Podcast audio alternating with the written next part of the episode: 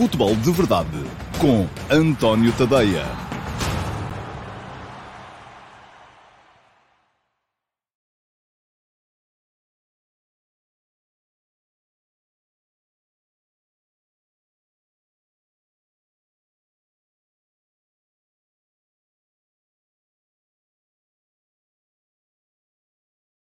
Vamos lá ver, agora sim, parece que já cá estou. Bom, é que vou explicar o que aconteceu. Não tinha ainda desligado o Wi-Fi quando liguei o cabo uh, de rede e, portanto, estava aqui naquela fase. Arranquei com o programa naquela fase em que estava, uh, ao mesmo tempo, uh, ainda não tinha arrancado o, o, a net por cabo e estava a perder a net por Wi-Fi. Bom, peço desculpa então por este arranque em falso. Muito bom dia a todos, sejam bem-vindos à edição número 662 do Futebol de Verdade para sexta-feira, dia 23 de setembro de 2022.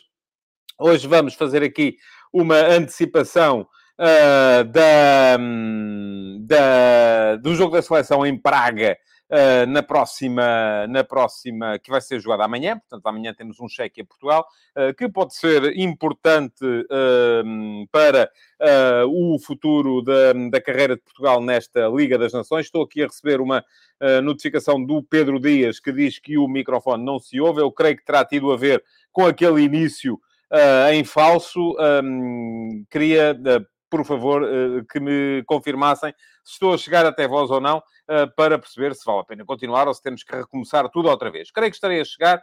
Uh, e, portanto, pedia-vos, por favor, que, uh, diz-me aqui já o João Reis, que está tudo normal, ok, muito obrigado, vamos em frente, vamos seguir em frente, hoje temos um programa que uh, vai ter vários temas, vamos ter mais ataques rápidos do que é habitual, também um ataque organizado que não terá, com certeza, tanta coisa um, a dizer, Uh, porquê? Porque, uh, enfim, é uma antecipação do jogo e não há muita coisa a dizer. O Marco Lopes já vem aqui dar um 11 que, olha, o Marco, vou-lhe já dizer que não pode ser porque o Cancelo está castigado, não pode jogar uh, e, portanto, um, não, não pode ser este 11. O Marco diz aqui Diogo Costa, Cancelo, Danilo, Rubem Dias, Nuno Mendes, Rubem Neves, Vitinha, Bruno Fernandes, Bernardo, Rafael Leão e Ronaldo. Um, agradecia que deixassem a questão da seleção um bocadinho lá mais para a frente porque vai ser lá mais para a frente, vamos falar do tema seleção e por enquanto estamos, uh, uh, temos outras coisas para, para trazer aqui ao, ao programa. De qualquer modo, uh, o Hugo Ornelas também diz que jogava com o mesmo 11, vocês queriam era que Portugal fosse suspenso pela FIFA, porque, ou pela UEFA neste caso, porque o, e perdíamos o jogo na Secretaria, e aí, olha, já não havia chatice nenhuma com o jogo com a Espanha, porque tornar-se absolutamente indiferente. Não vai haver cancelo, essa é uma das nuances de que vamos ter que falar lá mais à frente, quando entrarmos no tema seleção. para já, vamos ah, seguir com a ordem normal das coisas para o programa de hoje.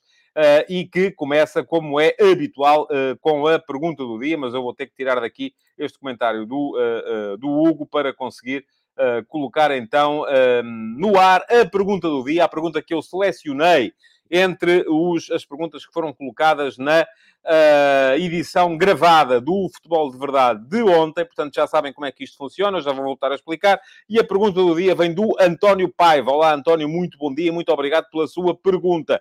E pergunta ao António. Qual a sua opinião sobre a possibilidade de grupos económicos cada vez mais comprarem clubes de futebol, criando grupos de clubes? Qual o impacto disto no modelo de negócio dos maiores clubes portugueses e a dificuldade de assim exportarem talento? Ora, muito bem, António, muito obrigado pela hum, pergunta que deixou. Uh, é uma pergunta muito, muito, muito interessante. Queria lembrar-vos, antes de começar a responder, uh, que para uh, terem a vossa pergunta selecionada como pergunta do dia, o que é que têm que fazer é dar um salto à emissão gravada do Futebol de Verdade. Portanto, não é aqui no direto, as perguntas que me forem deixando no chat não são qualificáveis. Uh, mas uh, têm que ir à edição gravada e depois na caixa de comentários deixarem uh, ah, um, uma pergunta candidata. Não precisam escrever nada, basta porem a pergunta, não têm que dizer que é para, para ser candidata à pergunta do dia. Portanto, basta chegarem lá, deixarem uma pergunta na caixa de comentários e eu depois, no dia seguinte, por volta das 11, antes de, de, do Futebol de Verdade, escolho entre todas as perguntas que lá estiverem, escolho uma para responder aqui. O que é que podem fazer também para não se esquecerem é seguir o canal e fica aqui o link para poderem fazer fazê-lo. façam inscrever-se no canal, uh, cliquem em cima do botão para se inscreverem no canal e, um, ao mesmo tempo, uh, ativem as notificações. Basta clicarem em cima do sino uh, para o fazerem e, portanto, dessa forma, serem avisados pelo YouTube sempre que eu vou começar uma emissão em direto. Isto hoje cheirava que ia haver pouca coisa dos nossos clubes, seleção, e este é um mistério para mim, como é que quando se quando há seleção, enfim, percebo a ideia, quando há seleção na televisão, uh, são recordes de audiência, são os jogos mais vistos uh, da televisão portuguesa há décadas. Uh, e depois, quando há seleção, nos jornais, nos programas, seja o que for, ninguém quer saber. Eu acho que a malta da seleção quer ver os jogos e gosta do futebol pelo futebol. Uh, quando é para discutir, preferem discutir a clube e os vossos clubes. Bom, vamos embora. Uh, e mesmo aqui, quando se está a falar da seleção, a discussão também é sempre muitas vezes sobre a clubite e sobre os vossos, os vossos clubes. Mas vamos lá, vamos responder à pergunta do António, uh, porque ela uh, traz aqui pano, pano para mangas.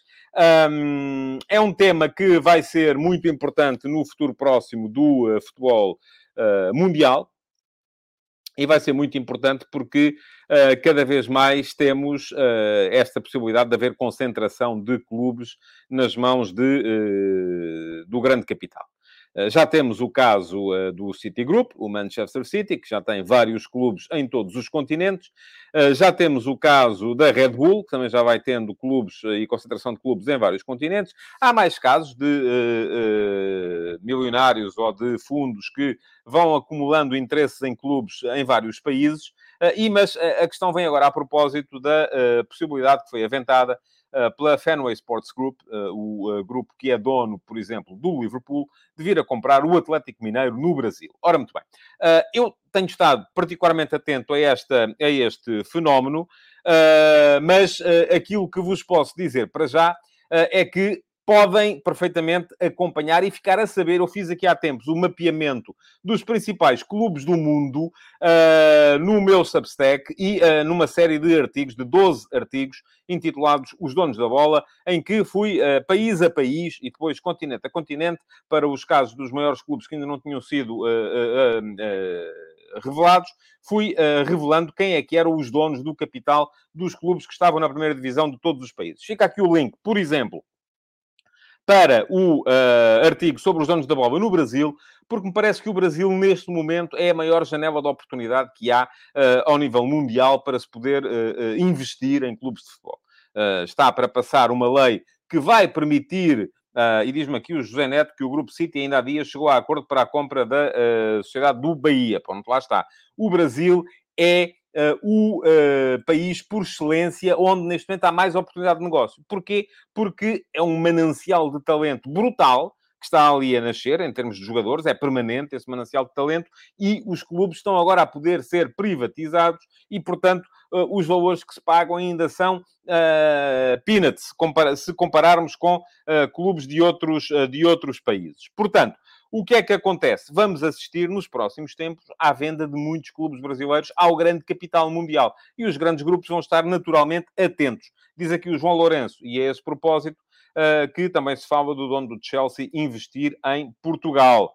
Uh, e acrescenta ao João Moreno, e sim, isso estava lá explicado, que os clubes no Brasil são baratos em relação aos clubes europeus.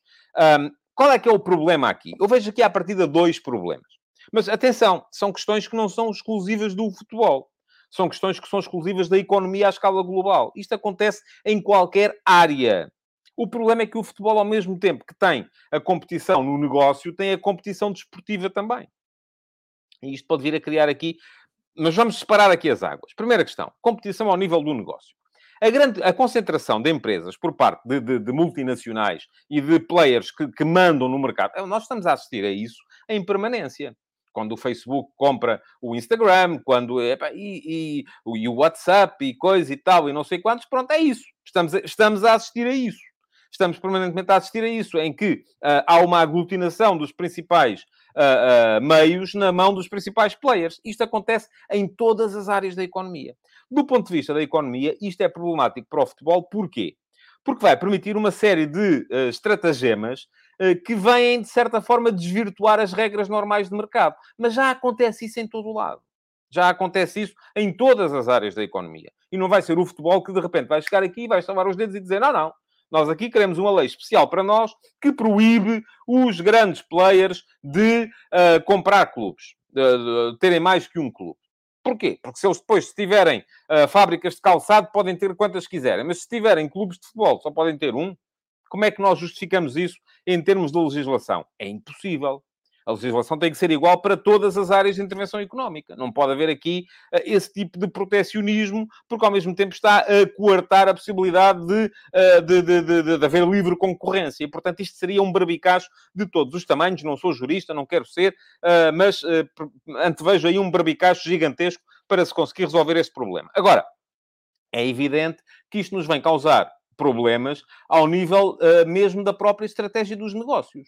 Uh, porque um, os negócios entre clubes passam a ser facilitados. Quando se trata de clubes do mesmo grupo, podem ser ao mesmo. É, é conforme der jeito. Imaginem que um clube qualquer, para conseguir uh, uh, respeitar as regras da sustentabilidade financeira da UEFA, que agora já não se vai chamar fair play financeiro, precisa de fazer X em transferências.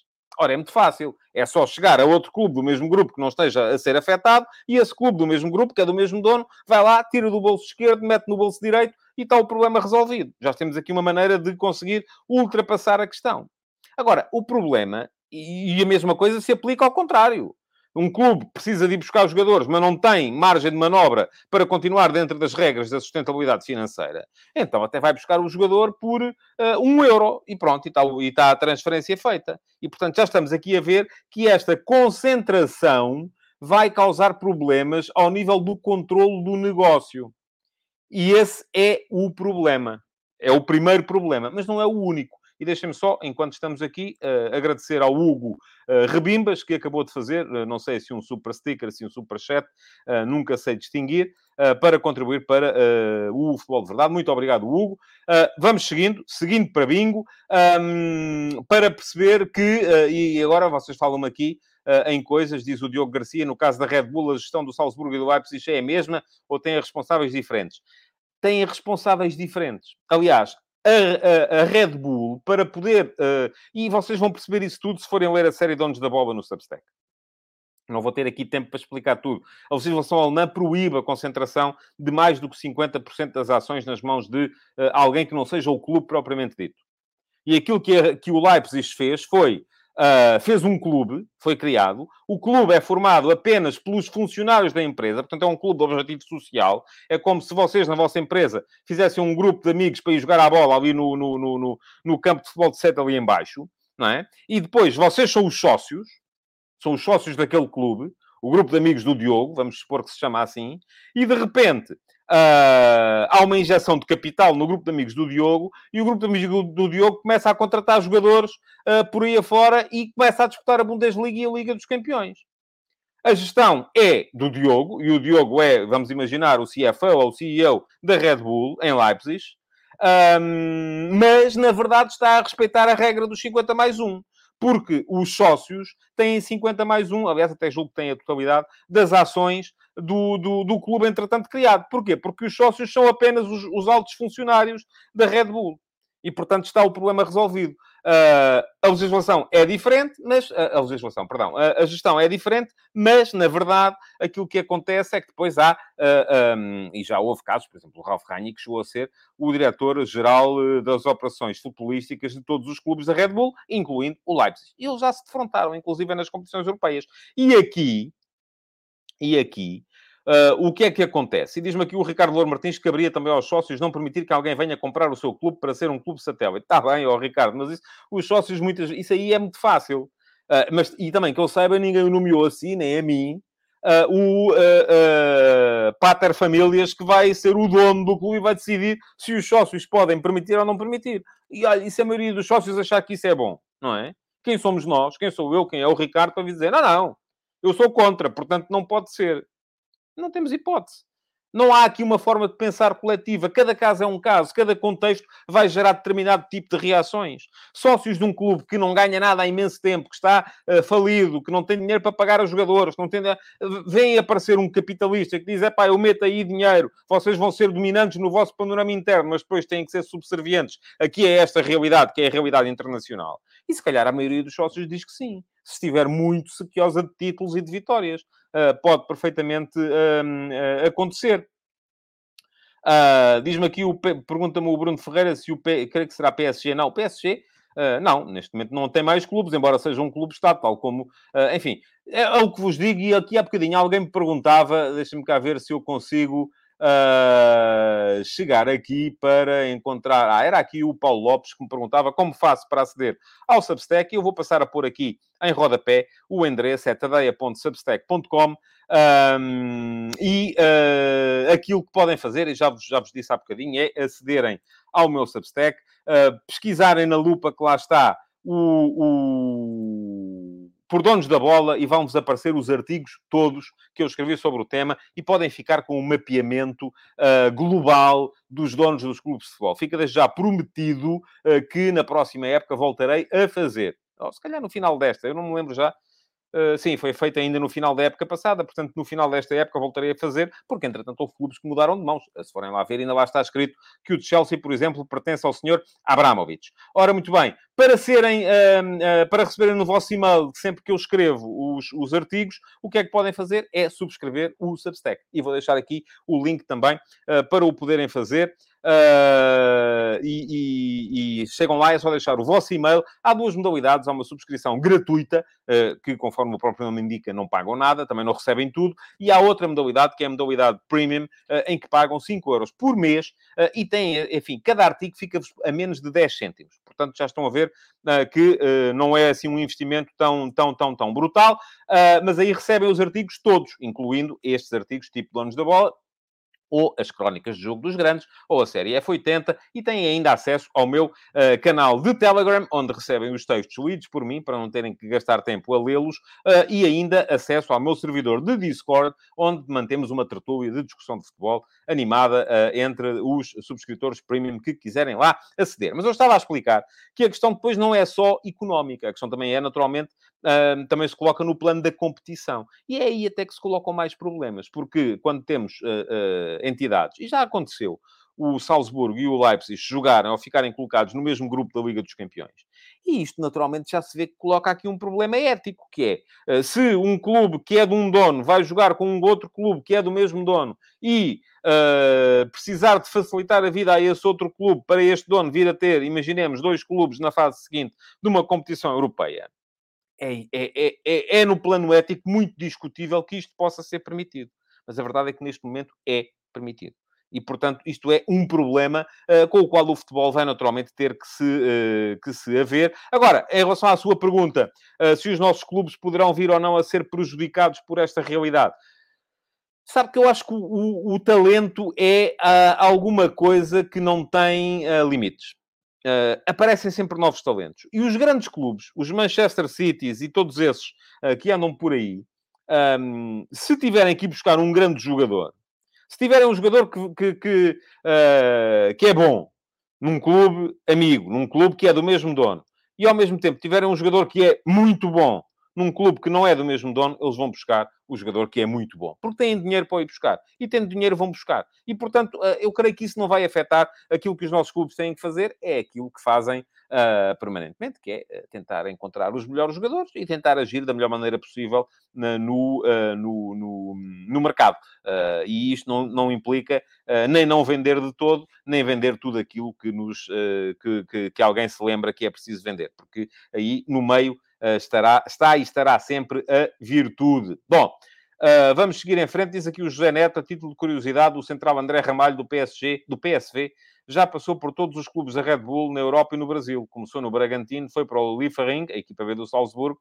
e depois, dizendo ao José, jogou no Salzburgo e no Leipzig. Pronto. Um, aí está. Esta é uma maneira de fazer carreira e é uma maneira que os clubes têm de potenciar os jogadores, que é, vão, primeiro joga no Red Bull Brasil, a seguir joga no Liefering, porque já foi contratado pelo Salzburgo, uh, uh, vai, vai do Salzburgo para o, para o Leipzig e por aí afora, e isto acaba por... Uh, é, é como vocês estarem numa empresa que os vai mudando de sucursal. No fundo, é um bocadinho a mesma coisa. Temos nós o direito de impedir isto? Enfim, eu creio que não. Eu creio que não.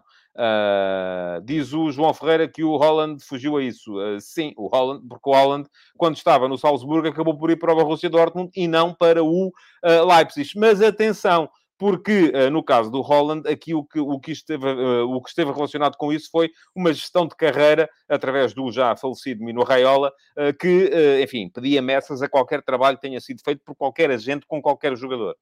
creio que não haverá não terá havido nenhum caso no futebol mundial em que o agente tenha definido de tal maneira ao, eh, à minúcia a carreira de um jogador, como aconteceu com o Mino Raiola, com o uh, Erling Holland. Uh, foi, aqui sim, eu volto a dizer, o, o Raiola cobrou muito, uh, mas justificou cada euro cobrado, até o contrato que ele fez com o Dortmund, um, em que uh, lhe permitia sair numa determinada altura e não noutra, porque ele achava que era a altura em que o jogador já ia estar maduro para poder jogar a outro patamar. Uh, até isso foi sempre muito, mas muito, muito, muito, muito bem feito. Bom, vamos seguir em frente, temos que passar para os ataques rápidos.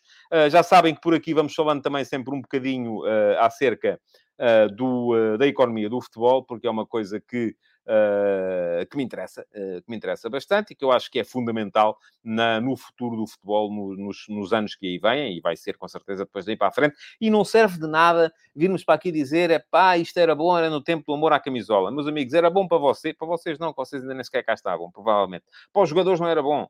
Para os jogadores não era bom porque chegavam ao final da carreira e estavam tesos que nem um carapau. E não havia maneira deles conseguirem fazer vida. Uh, e muitas vezes temos aí muitos que depois andaram a mendigar aos clubes onde jogaram a possibilidade de serem porteiros, uh, uh, vendedores de cotas, seja o que for, para conseguirem sobreviver. E portanto, nós vimos dizer que isto é que era bom, oh meus amigos, não era bom. Não era bom porque tínhamos situações em que os próprios futebolistas acabavam a carreira e ficavam uh, uh, uh, mal na vida. E, portanto, não me parece que possamos defender isso de maneira nenhuma. O futuro é o presente é este, o futuro vai ser este, ou vai ser ainda mais avolumado à questão económica, porque o futebol gera e movimenta muito dinheiro. E, portanto, meus amigos, não vale a pena estarmos aqui com essa ideia de que, ah, e tal, isto com amor à camisola é que era, os jogadores jogavam a vida toda no mesmo clube e porque gostavam do clube, tá bem, mas isso era se eles fossem amadores, não eram eles já estavam numa situação em que já eram profissionais, em que não podiam, mesmo que eles quisessem, não podiam ter empregos, porque, enfim, nenhum emprego permitiria a nenhum funcionário que de repente, a meio da semana, vai-se embora durante uma semana para ir para a seleção ou para ir jogar os jogos das competições europeias e, e, portanto, não podiam ter empregos e chegavam ao fim da carreira e iam a ver o que é que tinham juntado e muitas vezes não tinham juntado coisa nenhuma. Bom, vamos em frente, eh, vamos passar aos ataques rápidos, que temos alguns aqui também para uh, falar no programa de hoje. Uh, e vamos lá ver por onde é que nós vamos começar. Uh, sim, podemos começar até porque tem a ver com esta questão do, do, do mercado. Continuamos a ter muitas notícias de mercado uh, e eu, uh, enfim, o, o, Grimaldo estava na primeira página do Tuto Sport de ontem e eu só vi depois do futebol de verdade de ontem, por isso é que só estou a falar disso aqui hoje. parece que a Juventus continua muito interessada em ficar com o Grimaldo. O Grimaldo acaba contrato com o Benfica nesta, nesta época, portanto pode sair a custo zero e a partir de janeiro já pode comprometer-se, seja com quem for. aqui caberá, e atenção, eu aqui digo sempre a mesma coisa, seja qual for o jogador, seja qual for o clube. Caberá ao Benfica, e ao jogador também, naturalmente, um, conseguirem manter a relação que neste momento está a funcionar bem. O Grimaldo está a ser importante na equipa do Benfica. Vamos imaginar que em janeiro assina, não renova pelo Benfica e assina pela Juventus, ou seja, por quem for. Se ele está a funcionar bem na equipa, o que o Benfica tem mais que fazer é uh, manter a confiança nele enquanto ele a justificar em campo e fazer com que até ao final do contrato ele possa ser útil. E é muito por aí que a coisa tem que funcionar. Mais notícias de mercado uh, para vos. Uh, achei muito curiosa esta, esta coincidência, vamos chamar-lhe assim. Uh, porquê? Porque no recorde de hoje temos a notícia de que o, o Garta já está aí a Europa toda uh, doida com o, com o Ugarte. Uh, enfim, eu aqui digo sempre também a mesma coisa. Vamos com calma. nem a Europa está doida, nem o Sporting me parece que faça sentido vender o Ugarte neste momento. O Sporting vendeu o João Palhinha e o Mateus Nunes, dois médios. E, atenção, aquilo não pode ser um clube de compras e vendas. Porque se for um clube de compras e vendas, não ganha ninguém. as vendas têm que ser temperadas. As vendas têm que ser, um, têm que ser programadas, têm que ser planificadas e não pode ser estar a vender todos os anos jogadores uh, para uh, das mesmas posições. Mas ao mesmo tempo achei curiosa a notícia uh, que me apareceu, já nem sei aonde, que num jornal uh, turco uh, se dizia que o Jorge Jesus estava a observar o Ugarte para levar o Ugarte para o Fenerbahçe. E aí é que, meus amigos, eu fico doido. Se o Sporting vendesse o Ugarte por menos e atenção, o Sporting, tanto quanto sei, vai pagar 9 milhões e, e picos por parte do passe do Ugarte. Portanto, eu não estou a ver o Fenerbahçe nem nenhum clube turco a pagar 20 milhões de euros pelo Ugarte. Portanto, não, eh, acho que é mesmo aquela coisa de andar a enganar os papalvos e, uh, uh, enfim, acho sempre piada a este tipo de, de notícias. O Ugarte há de ir tanto para o Fenerbahçe, a não ser que seja dispensado pelo Sporting. De repente começa a jogar mal e, e seja dispensado. Há de ir tanto para o Fenerbahçe como eu hei de ir dirigir o New York Times nos próximos uh, uh, 12 meses. Bom, mais coisas relacionadas uh, com a atualidade. João Pedro Sousa é o novo treinador do Famalicão. Gostei. Um, o, o, João Pedro Sousa fez um belíssimo trabalho na primeira época em Famalicão. É verdade que o plantel era muito melhor.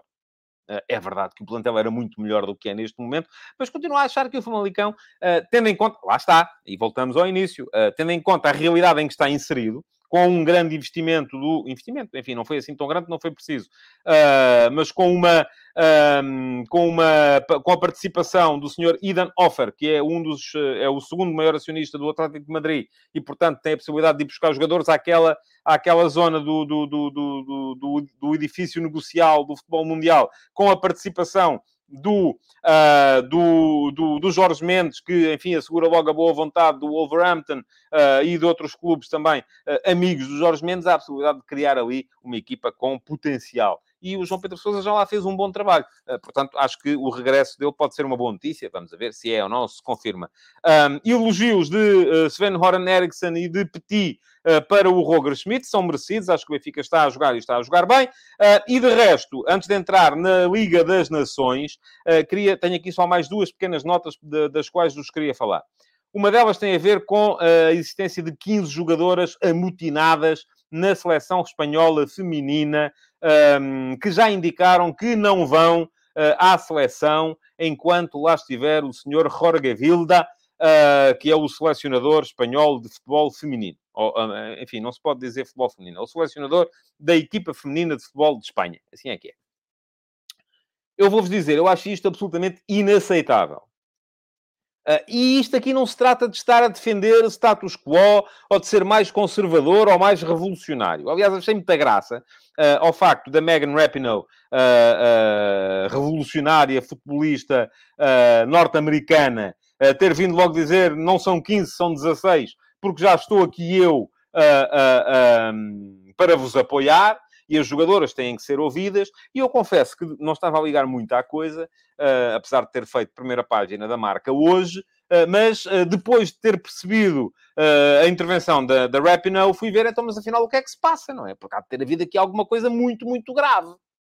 O, o com certeza que o senhor Bilda uh, ter, sei lá, uh, sido julgado e, e, declarado culpado num processo qualquer de assédio sexual uh, a uma jogadora, ou terá faltado ao respeito a alguém, enfim, não, e fui ver, não, nada. Não gostam dele. Acham que o Sr. Bilda não é capaz de tirar o devido rendimento da equipa. E, e, eu só vos digo aqui uma coisa, mas, mas já estamos no tempo da autogestão ou não? Isto não funciona assim. Não pode funcionar assim. A Federação Espanhola já diz que não cede, e eu que sou muito franco.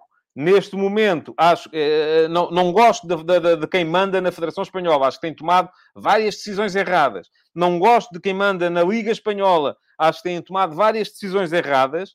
Mas uh, ceder neste caso é o fim da macacada. Desculpem lá. Não pode acontecer. Porque no dia em que se fizer isto, é, é como diz aqui o, uh, o João Ferreira, diz, eu adorava escolher o meu chefe. Uh, diz o Josias Martins Cardoso, imaginemos que faziam isso ao Fernando Santos muito bem. Uh, e pergunta-me aqui o João Lourenço qual é que é o motivo. Pois o motivo é este que eu estava a dizer. Acham que ele não, este treinador não tira o devido rendimento e não faz uma gestão de minutos adequada uh, das, uh, das jogadoras. Agora, se uma federação um dia... E nós já tivemos, tivemos a seguir a Saltilho, mas por razões que me pareceram bem diferentes. Tivemos um motim em que todos os jogadores que estiveram no Campeonato do Mundo do México, em 86, se declararam indisponíveis para a seleção. E a seleção continuou a sua vidinha. Uh, jogou sem eles, até eles voltarem. Uh, e quando eles voltaram, uh, a seleção continuou. Agora, não cedeu, não podia ceder. Porque no dia em que se ceder a este tipo de chantagem, acaba o futebol tal como nós o concebemos. Porque de repente há cinco ou seis jogadores que se encontram, pá, eu não gosto do treinador, bora lá correr com ele. E pronto, e lá vai o treinador. Se calhar isso até já acontece. Uh, e acontece do ponto de vista uh, da, da, não oficial. Até admito que sim, isso acontece, acho mal. Mas se calhar, agora, não pode acontecer muito menos desta forma assim à descarada. É impossível. Aquilo que tem que acontecer é, há uma federação que escolhe um treinador. Há um treinador que escolhe jogadores. E os jogadores ou aceitam jogar com o treinador ou não aceitam. Se não aceitam, vão à vidinha deles. E o treinador joga com aqueles que quiserem. Se de repente os resultados forem maus, a federação pode chegar ao treinador e dizer assim: olha, os seus resultados são maus. Não acreditamos na sua liderança. Mas é de cima para baixo, não é de baixo para cima. Nunca pode ser de baixo para cima. Nunca pode ser de baixo para cima. Muito bem, diz aqui, o que é que vocês me dizem por isso? Diz o Diogo Garcia, com graça, que pelo menos o Sapinto mostrou descontentamento diretamente ao selecionador. Uh, também não vamos defender esse tipo de situações, como é evidente. Uh, o uh, Nuno Graça diz que não querem jogar, vêm outras para o lugar e não voltariam mais a jogar por Espanha. Eu não sou a favor de sanções definitivas, em rigorosamente nada. Agora, acho que devem parar para pensar, sim. isso sim, acredito que sim. Podem ser castigadas, definitivamente não, mas castigadas sim. Uh, diz o João Spinova que normalmente isso acontece, Jorge Jesus foi um caso desses, e o Tiago Caetano acrescenta que aconteceu com o Pizzi. Eu ainda estou para perceber se isso é mesmo verdade ou se foi apenas uma narrativa que foi colocada, uh, que foi colocada uh, cá fora. muito bem, certo, pronto. Vamos lá, vamos em frente. Mais coisas, ainda vos queria falar aqui muito brevemente da, do, do, das declarações do, de, de, de um, António Pimenta Machado uh, ontem na gala do Vitória, dizer que talvez ainda faça uma perninha. Uh, eu acho aqui, e também digo o mesmo relativamente a, to a toda a gente. Se o, o Pimenta Machado, que eu ainda ontem vim aqui dizer, fez um trabalho muito meritório no Vitória, e eu não concordava com muitas das, das, das, da, da sua forma de atuar, porque me pareceu sempre uma pessoa que, enfim, às vezes cortava demasiado a direito. Uh, mas, uh, se ele achar que ainda pode ser útil ao Vitória, tem uma coisa a fazer que é chegar às próximas eleições e candidatar-se. Vir fazer este tipo de declarações quando há uh, um presidente em funções, a mim parece-me de muito mau gosto. Muito mau gosto. Uh, não me parece que faça uh, nenhum sentido e não me parece, sobretudo, que venha apaziguar a, confusão em que está neste momento o Vitória Sport Clube em alturas de centenário. Liga das Nações. Ontem, a Holanda uh, e a Bélgica ganharam, uh, perdão, os Países Baixos, assim é que é, e a Bélgica ganharam, a Polónia e a Gales. Segunda-feira encontram-se em Amsterdão. Uh, os Países Baixos precisam de um ponto para seguir para a fase final. Vai ser um jogo a ver, com certeza. Ontem também a França ganhou a Áustria e dessa forma afastou um bocadinho o, uh, o espectro da despromoção, porque a França estava, e ainda está, ainda lhe pode acontecer, em risco de descer à, à, ao grupo B da Liga das Nações. A Croácia ganhou a Dinamarca, passou para a primeira no grupo uh, e uh, vai à Áustria também na segunda-feira defender um ponto de vantagem sobre a Dinamarca, que recebe a França. Portanto, vamos supor, ainda assim, que a Dinamarca ganha a França e que uh, uh, ao mesmo tempo a Áustria ganha a Croácia, uh, vamos ter a França ainda a baixar, mas aqui a luta para seguir para a Final Four vai ser neste momento entre Croácia e Dinamarca, sendo que a Croácia, ao ganhar a Dinamarca ontem, conseguiu assumir a preponderância no grupo. Hoje vamos ter um Alemanha-Hungria, e um Itália Inglaterra. Uh, até poderia parecer que o foco está neste segundo jogo, no Itália e Inglaterra, mas não está. Está mesmo no Alemanha-Hungria. A Alemanha, se ganhar a Hungria, passa para primeiro lugar do grupo, porque neste momento quem está à frente é a Hungria, vejam só. mas depois, vai, mesmo que ganhe, vai ter que defender esse primeiro lugar em Wembley contra a Inglaterra na próxima, na próxima segunda-feira, segunda-feira, creio que é segunda se calhar é terça, não sei. Bom, um, e uh, uh, ao mesmo tempo a Hungria recebe a Itália, também tem um jogo complicado, Agora, aqui, a questão mesmo é perceber quem é que vai estar na Final Four, se é a Alemanha ou se é a Hungria, porque me parece que são as duas únicas que têm possibilidades. Uh, Pergunta-me aqui o Vasco Batista se não me parece que a França roda demasiados jogadores, medo que os jogadores possam jogar por outros países, sobretudo africanos. É possível que sim, mas é, é, também muitas vezes temos aqui gente a dizer que nós rodamos pouco. Uh, portanto, isto, enfim, é, é, no, o, o, equilíbrio é, é uma coisa difícil de, de atingir. Diz o Diogo Garcia que na primeira edição a Alemanha também ia descer, mas a UEFA decidiu aumentar o número de equipas em cada liga, não creio que possam voltar a fazer isso. E o João Spino diz que era importante avançar para a Final Four, porque as equipas que estão em primeiro não são assim tão fortes. Bom, isto tem muito a ver também depois com, um, com a forma como encaramos a, a, a Liga das Nações. E com isto entramos então no ataque organizado para hoje. E o ataque organizado de hoje é para vos falar do jogo da seleção, que vai ser amanhã em Praga contra a Chequia. Bom, o que é que vos quero dizer também? Ah, esperem lá, ainda falta aqui uma coisa. É dizer-vos que hoje de manhã, no último passo, escrevi precisamente sobre isto, que foi sobre os uh, jogos que, o, que, Portugal vai fazer nos próximos dias, sobre a importância da Liga das Nações naquilo que é o equilíbrio geral uh, do edifício seleção. Uh, o link para poderem ler o texto vai ficar aqui. Ao mesmo tempo, lancei uma sondagem uh, no Instagram, e quem não me segue no Instagram é dar lá um salto para o fazer. E, uh, bom, e a sondagem de hoje, o que é que vos pergunta? A sondagem de hoje pergunta-vos uh, se Fernando Santos deve, e temos três hipóteses, escolher os melhores já para o jogo contra a Chequia, poupar os que estão à bica, porque há aqui vários jogadores que têm um cartão amarelo e se virem cartão amarelo não jogam contra a Espanha, portanto, poupar os que estão à bica para a Espanha, ou fazer um misto. Uh, isto é, uh, escolher os melhores e poupar alguns dos que estão à bica. Isto leva-me a dizer também que ontem houve sondagem, há todos os dias, e aqui fica o resultado da sondagem de ontem, que era sobre o Minho. E vemos o Minho muito dividido e eu gosto assim.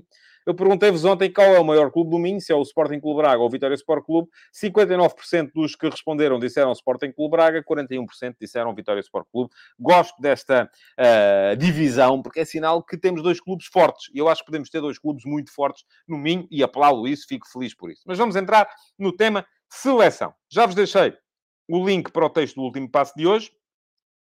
E deixem-me cá ver o que é que me falta.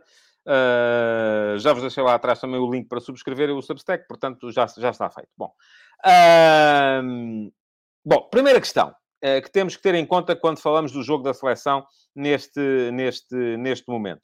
Ah, estava aqui a ver quem é que vocês... Vocês já estão a responder aqui à sondagem, não é aqui, malta a sondagem tem que se responder no, no, Instagram. Eu não vou estar agora eu aqui, até porque não posso, não tenho essa possibilidade, a tomar nota dos vossos votos aqui no chat.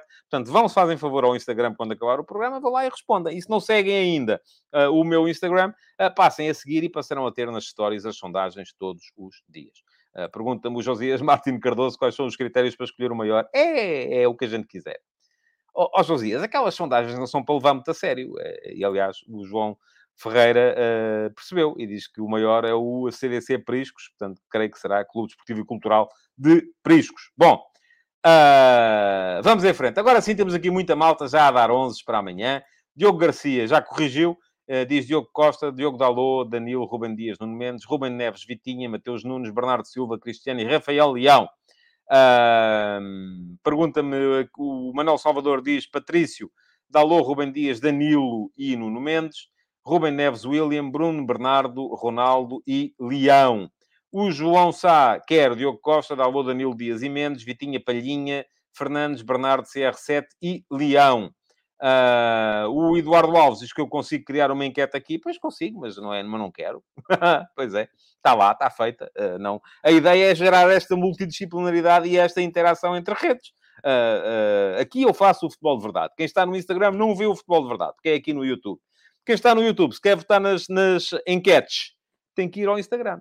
É assim. Não custa nada. Vocês não pagam nada por isso, portanto é assim. Bom, vamos lá. Há mais 11, mas eu também quero explicar aqui o meu raciocínio. Já vamos com 39 minutos de programa, portanto temos que ir em frente. Primeira questão. É absolutamente igual a ganhar ou empatar amanhã. Essa é a questão uh, que temos que ter em conta. Isto não quer dizer, atenção, que Portugal deve jogar para o empate. Não é isso que eu estou a defender. Aliás, já disse aqui várias vezes e a várias pessoas, não acredito em, seleção, em equipas que jogam para o empate. Não há isso de jogar para empatar. Há uma questão que é arriscar mais ou arriscar menos. ser um bocadinho mais afoito no ataque e certamente expor-nos um bocadinho mais atrás, ou não? Jogos em que é preciso ganhar, em que se joga só com um resultado, epá, se calhar é preciso ser um bocadinho mais afoito na frente. Uh, e se calhar correr riscos que não são necessariamente bem-vindos. Jogos em que o empate também serve. Se calhar joga-se para ganhar, uh, mas uh, sem correr riscos desmedidos. E é isso que eu acho que Portugal vai fazer amanhã. Mas porquê é que é igual? Vamos supor que Portugal empata amanhã e vamos supor que a Espanha ganha não é? Vamos supor que ao mesmo Portugal empata, a Espanha ao mesmo tempo vai estar a jogar em casa contra a Suíça, e eu não quero dizer nenhuma asneira, portanto quero olhar aqui para as classificações. Entraríamos para a última jornada, onde há um Portugal-Espanha em Braga, uh, com Portugal com 8 pontos e a Espanha com 11. O que quer dizer que se Portugal ganhasse à Espanha, Portugal ficava à frente. Se Portugal empatasse com a Espanha, ficava em segundo. E se perdesse, também. Agora vamos supor outra questão, que é, uh, isto imaginando que Portugal empata e a Espanha ganha à Suíça. Ou não, pior, o que seria pior para nós. Portugal empata, faz 8 pontos, a Espanha fica com 8 pontos também, uh, mas ao mesmo tempo a República Checa fica com 5 e a Suíça fica com 6. Uh, ah, porquê? Porque. E pergunta-me aqui o João Lopes e o confronto direto. Pois, é isso mesmo, é o confronto direto. Empatámos na Espanha, ganhando, é, ficamos à frente. Não é? Certo? vamos pensar na questão de, não, de fugir à despromoção. Uh, se vamos pensar em fugir à despromoção, aquilo que acontece é, uh, ficando Portugal com uh, ah, 8 pontos, empatando amanhã, e mesmo que a Suíça ganhe e faça, uh, já não me lembro quantos pontos tem a Suíça, tenho que voltar aqui, isto fecha, fica com 6. Uh, não há a possibilidade, porque a Suíça vai jogar com a República Checa na última jornada, de, de, de, de sermos despromovidos. Portanto, o empate também garante que Portugal não desce de divisão. Agora, diz-me aqui o Jorge Gonçalves, e tem razão, não é bem igual empatar ou ganhar, porque se a Espanha perde e nós não ganhamos, estamos obrigados a ganhar, enquanto se ganharmos apenas precisamos de empatar contra a Espanha. Sim, mas a Espanha não vai perder com a Suíça. Pronto, vamos. Esse é o único caso em que não é igual. Porque de resto é sempre igual. Se Portugal empatar amanhã com a República Checa ou com a Chequia, uh, tem de ganhar à Espanha. Se ganhar amanhã a República Checa ou a Chequia e a Espanha também ganhar à Suíça, como eu estou convencido que vai acontecer, Portugal tem de ganhar à Espanha. Ponto. É igual. Uh, se queremos estar na Final Four, temos de ganhar é à Espanha. Amanhã até podemos empatar. À Espanha temos sempre de ganhar. Só se coloca essa questão de podermos empatar com a Espanha se uh, amanhã a Espanha perder em casa com a Suíça, coisa que, vou dizer, à partida não vai acontecer. Uh, Diz-me aqui o João Lopes que já perdeu com a Suíça no passado, pois já. Até Portugal já perdeu com o Luxemburgo. E, no entanto, se, se formos... A... já empatou com o Liechtenstein. E não quer dizer que isso vá acontecer em, em permanência. Uh, bom, Uh, portanto, partimos para este jogo, eu acho, com essa ideia, que é a ideia de vamos jogar para ganhar. Não vamos nada jogar para empatar. Uh, vamos jogar para ganhar, mas sem correr riscos idiotas. E agora, em que parte do correr riscos idiotas é que se coloca a questão de uh, colocar em campo os jogadores que estão à bica uh, com um cartão amarelo já e que se virem um segundo cartão amarelo amanhã ficam fora do jogo com a Espanha. E quais são eles? Danilo, William Carvalho, Cristiano Ronaldo, Rafael Leão, Bruno Fernandes e Mateus Nunes. Têm um cartão amarelo. Se virem amarelo amanhã, estão fora do jogo com a Espanha. Até que ponto é que se coloca aqui a questão de uh, pouparmos estes jogadores e irmos a jogo sem eles ou não? Eu acho que há aqui... E, pronto, e aqui coloca-se a questão também, por exemplo, no caso Cristiano Ronaldo. Qual é que vai ser a gestão feita pelo Cristiano Ronaldo do Selecionador Nacional? Vai pô-lo a jogar amanhã? Correndo o risco de, vendo ele um cartão amarelo, ele não poder jogar contra a Espanha? Se calhar faz sentido. E faz sentido porque, uh, por exemplo, no jogo da primeira volta, em Sevilha, Cristiano Ronaldo ficou no banco. E, portanto, se calhar, do ponto de vista da ideia que ele tem para cada jogo, o Fernando Santos achará que o uh, Cristiano fará mais sentido no jogo contra a Chequia do que no jogo contra a Espanha. Agora, há outra questão que é, vai pô-lo no banco? Poupá-lo para o ter contra a Espanha, que é o jogo de uh, de mais alto nível? É possível. Agora, qual é que é o efeito mental, psicológico em volta da equipa desse fator, sobretudo quando as, uh, uh, as questões, as fotos e imagens permanentes do Cristiano a jogar no, ou no banco do Manchester United se juntarem agora fotos e imagens do Cristiano no banco da Seleção Nacional? Pode ser, uma, pode ser um risco. Portanto, eu, muito francamente, não tenho a certeza Eu, se fosse eu a decidir, enfim, não estou a ver os treinos, não sei como é que os jogadores estão. Um, o Cristiano, ainda por cima, não dá para saber muito bem como é que ele está, porque ele pouco tem jogado. Uh, mas, estando o Cristiano bem, eu arriscaria o Cristiano amanhã. Outra questão é esta que vocês têm estado aqui uh, uh, a falar, e o G. Santos diz isso, Danilo em risco de suspensão e o Fernando Santos não chama de central, não faz sentido, pois não. Já o disse aqui ontem, de 0 a 20, na escala de 0 a 20, faz zero sentido. Danilo vai jogar amanhã. Se o Danilo vê um amarelo, Portugal vai jogar com a Espanha, com o Rubem Dias e com Deus me livre, uh, uh, ao lado do Rubem Dias como central. Uh, podem dizer-me assim, está lá o Tiago de Jaló, pois está, que joga umas vezes a central, outras vezes a lateral. Na, na... Aliás, o Tiago Jaló, tanto quanto percebi, foi chamado porque havia a ausência do Cancelo neste primeiro jogo, que está castigado neste jogo, e, portanto, podia fazer sentido ter um segundo lateral direito, porque já lá estava o Dalot, mas era bom haver outro, para o caso de fazer falta.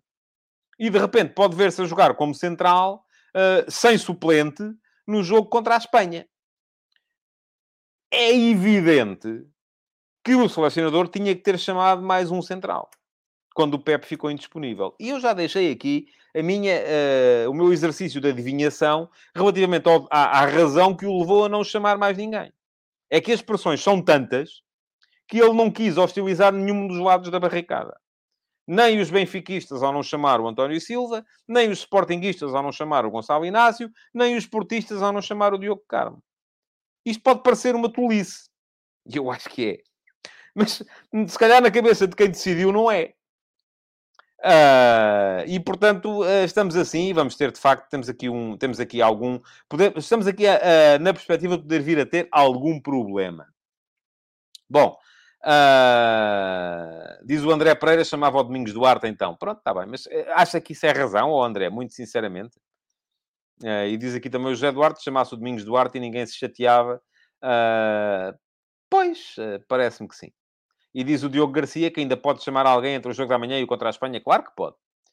Uh, só que também não faz sentido nenhum. Mas, até porque estes jogos, e foi um bocadinho sobre isso que eu escrevi hoje de manhã, não havendo tempo para preparar o campeonato do mundo, porque não vai haver. O, o que é que é preparar um campeonato do mundo? Não é ensaiar a tática para o jogo uh, contra o, esta equipa ou aquela ou aquela outra. Não. É Uh, é preparar o modelo, é preparar a equipa, perceber como é que a equipa pode jogar, é familiarizar os jogadores com os métodos uh, da seleção para os tirar um bocadinho do chip do clube. Ora, este ano o Campeonato do Mundo começa a 20 e a última jornada das ligas é a 13. Portanto, não vai haver estágio de preparação para o Campeonato do Mundo. Não havendo estágio de preparação para o Campeonato do Mundo, o que fazia sentido era ter, aproveitar esta semana e meia, para fazer já aqui uma espécie de uh, preparação em movimento, vamos chamar-lhe assim, para o Campeonato do Mundo. Ter uma lista o mais aproximada possível da lista que vai estar no Campeonato do Mundo. Uh, termos aqui, ao familiarizar o máximo de jogadores possíveis, uh, com, possível com as ideias da seleção e do selecionador, para depois, quando chegar o Campeonato do Mundo, eles estarem prontos a entrar. Ora, até por isso fazia sentido trazer mais gente trazer mais um central. Mesmo que fosse para não jogar, era só para treinar. Mas fazia sentido ele estar lá. E continua a não compreender, volto a dizer, é a parte do trabalho do selecionador que eu nunca subscrevi, nunca subscrevi, porque sempre achei, e já lhe disse isto na cara, na entrevista que lhe fiz, uh, uh, porque sempre achei que uh, na zona do centro da defesa houve sempre muita renitência em chamar novos jogadores, seja qual for a razão, ou porque jogam a três, ou porque estão num mau momento, ou porque não, uh, não mostraram uma boa interação com os outros no, no, no estágio, seja porque for, os centrais, nós, aliás, temos a tradição nas últimas grandes competições, desde 2016, de ir com defesas centrais entre os 30 e os 40 anos, sempre. Foi o Bruno Alves e o Ricardo Carvalho uh, em 2016, enfim, nem me vou dizer todos porque me vou esquecer de alguns, uh, depois foi o Pepe, o Zé Fonte, enfim, estamos sempre a abusar da, da, da, da, da veterania nesta, nesta zona da, da, da, da, equipa. Bom, vamos em frente. João Lopes. Está a ver? Pergunta-me o João Lopes se eu escrevi um livro do Fernando Santos. Li qualquer coisa nesse sentido, que já trabalharam juntos. Deixa-me cá ver se eu tenho aqui o livro à mão. Mas uh, por acaso não tenho. Mas vou, uh, quem quiser uh, ler e comprar, e seja o que for, o livro chama-se Do Sonho à Vitória. E só li este seu comentário porque também já li qualquer coisa nesse sentido.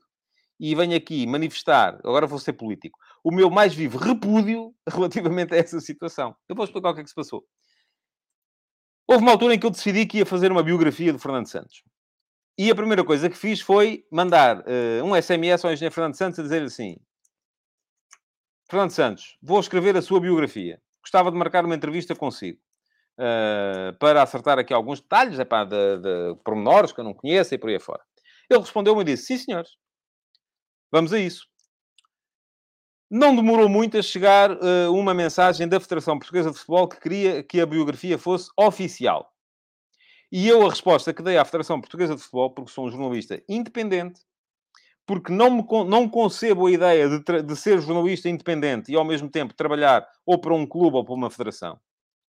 Uma coisa é se eu já não fosse jornalista, aí podia trabalhar para a Federação, para o Porto, para o Sporting, para o Benfica, para o Braga, fosse para quem fosse. Enquanto for jornalista, não posso. Aliás, foi nesse sentido que recusei, por exemplo, uh, convites para uh, lecionar o módulo de interação com os média uh, nos cursos de treinadores feitos pela UEFA em Portugal, um, de, os cursos de treinadores de nível 4, portanto, o UEFA Pro. Sim. A partir do momento, já tenho aqui o livro, olhem, está aqui. Quem quiser, é este. Está aqui. Foi editado pela oficina do livro, chama-se Do Sonho à Vitória e tem o meu nome em cima. Portanto, sim, fui eu que escrevi, é verdade. Uh, a partir do momento em que a Federação quis fazer do livro uma, uma questão, um livro oficial, portanto, uma biografia autorizada, eu disse: não, não, isso eu não faço. Porque não faço. Porque é evidente que quem autoriza também desautoriza. E eu não, não posso admitir que o meu trabalho seja desautorizado, seja por quem for. E, aliás, é escrito, está escrito aqui, quem quiser comprar o livro pode perfeitamente. Um, está escrito, eu não sei se é no prefácio, se é no pós-fácil. Um, também não tenho tempo para ver agora, porque já foi escrito há muito tempo. Isto foi escrito em 2018, uh, ah, já lá vão quatro anos. Uh, e é dito aqui que, por isso mesmo, não tive sequer a possibilidade de entrevistar o engenheiro Fernando Santos uh, para este livro, porque não era uma biografia autorizada. Portanto, sim, é verdade que fiz um livro, uma biografia do engenheiro Fernando Santos, Uh, não, não é verdade tenha trabalhado junto uh, com ele. Não, não trabalhei. Entrevistei muita gente, muitos antigos colegas, muitos antigos dirigentes, muitos antigos treinadores. Não trabalhei com ele nem com a Federação na uh, realização deste, deste, deste livro. Uh, portanto, o livro está giro, e diz-me aqui o Marco Lopes, vou ler, nem sabia. Está giro, eu acho que conta histórias muito giras. Traz-vos uma imagem do, do Fernando Santos enquanto jogador. Então, nos tempos do Estoril, aquilo era uma, aquele plantel do Estoril, treinado pelo António Medeiros, uh, os tempos do futebol rock and roll. Uh, é, é, é, foi, foi um livro, foi, foi uma altura muito, muito interessante. Uh, mas uh, não, não é uma obra oficial, não trabalhamos com ele. Uh, Pergunta-me o Vasco Batista se podemos comprar diretamente ao autor. Não, não podem, eu só tenho um e o meu não vendo. mas mas se, se quiserem, com certeza que eu ainda há de estar aí. Não vendeu muito, vendeu pouquíssimo. Aliás, muita gente nem sabe que o livro existiu e eu estou aqui a gastar o vosso tempo a falar disto e não tenho nada que fazer. Bom, já sabem.